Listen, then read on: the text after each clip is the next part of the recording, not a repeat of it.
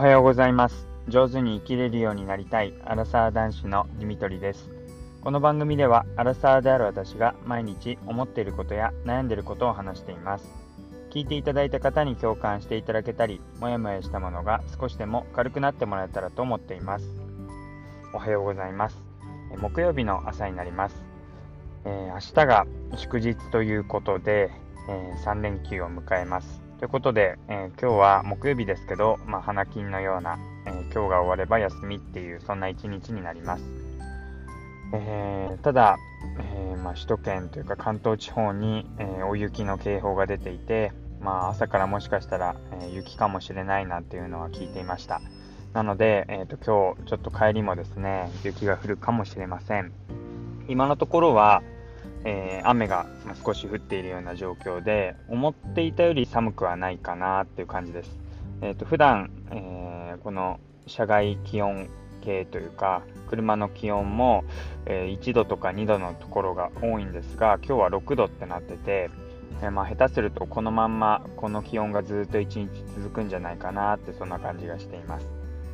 えー、なので、まあ、とりあえず、えー、普段車で通勤しているんですけども、行きの状態、今は車で行ってみようかなというふうに思います。帰りはもう雪が降ってたら、もうそのまんま、えー、車を置いてって感じかななんて思ったりしてるんですが、まあ、そう考えてみると車を取りに行かなきゃいけないんですね。そのことを忘れていました。まあ、そうなったらそうなったで、はい、まあ、また考えます。で、うんと、昨日ですね、あの、早めに仕事が終わったので、まあ、ちょうど今日というか、うんまあ、雪が降ってしまうと、えー、近々会いに行けないし、あのお手伝いというか、えー、まあ、お手伝いって言っちゃダメですね。あのえー、育児ができなくなるっていう風なところがあったので、え奥さんの実家の方に行って、え子育てというか、まあ、ちょっと様子を見に行ってきました。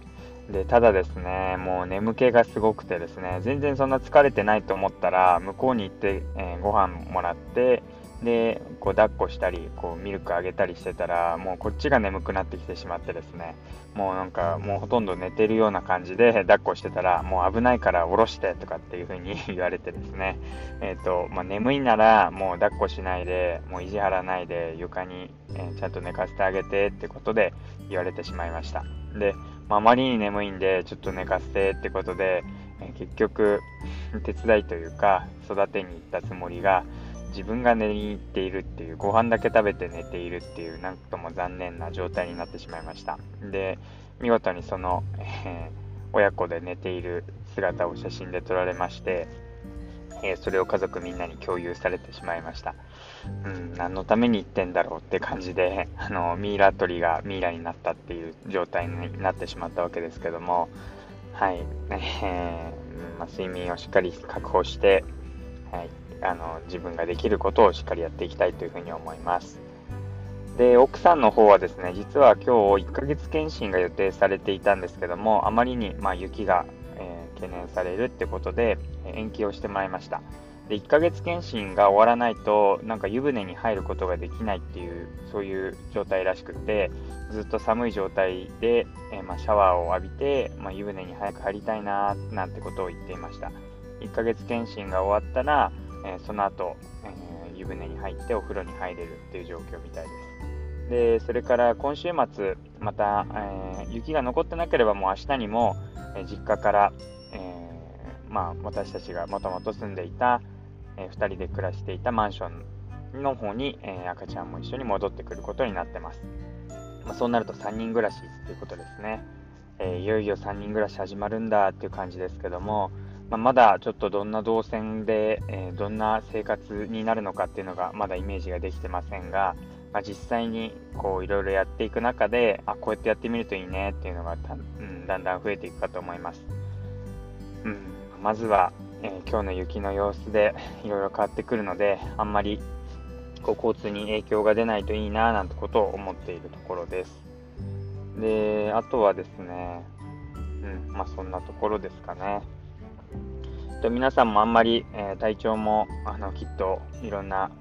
えー、職場でも陽性者や濃厚接触者が出て、えー、なかなかこう残って働いている方がしんどい状態かと思います。ね、こんな状況でまた、えー、通行止めになって、なんかこうタクシーの長い列に並ぶとか、あるいは歩いて帰らなきゃいけないとか、なんか過酷な状態が予想されますので、まあったかい格好とか、あとは防寒具をしっかり持って、でもうちょっと無理そうだなって思ったら、無理して帰ろうとしないで、うん、なんかファミレスとか、入れるあったかい場所に入って、えー、ちょっと時間を過ごすっていうのもいいかもしれません。なんか急いで帰ろうというふうに思うと、どうしても、え、電車が止まってたり、バスが動いてないとか、動くのが遅いってなったりする中で、タクシーに並んだりとか、あのなんかこう、無理して頑張って歩いちゃったりっていうふうに疲れる、え、要因が増えていくかと思いますので、はい、ちょっと落ち着いて、また明日休みの方も多いと思いますので、無理のないようにそれからあの私は念のため持ちましたけどもあのブーツっていうかあのスノーブーツとか、まあ、滑りにくい、えー、そんな靴を持っていくと、えー、今後の対応としていいかもしれません。もう革靴とかも普通でも滑るぐらいな勢いなので、はい、あのぜひスノーブーツとか。私はまあトレッキングシューズ山用の山登り用のシューズを実は、えー、スノーブーツとして使おうっていうふうに思ってるんですがえー、そういうのを用意しておくといいかもしれません。まあ、備えあって、まあ、それで万が一大事に至らなかった、雪が積もらなかったとしても、まあ、とりあえずみんな、あ、きっとこの人は準備して備えてか、あ、今日朝出てきたんだなっていうふうに、えー、見られるだけかと思いますので、えー、ぜひそこは機能面で、はい、あの自分の今日の格好を選んでいただけたらな、いいんじゃないかな、なんてことを思いました。では、え最後まで聞いていただいてありがとうございます。またお会いしましょう。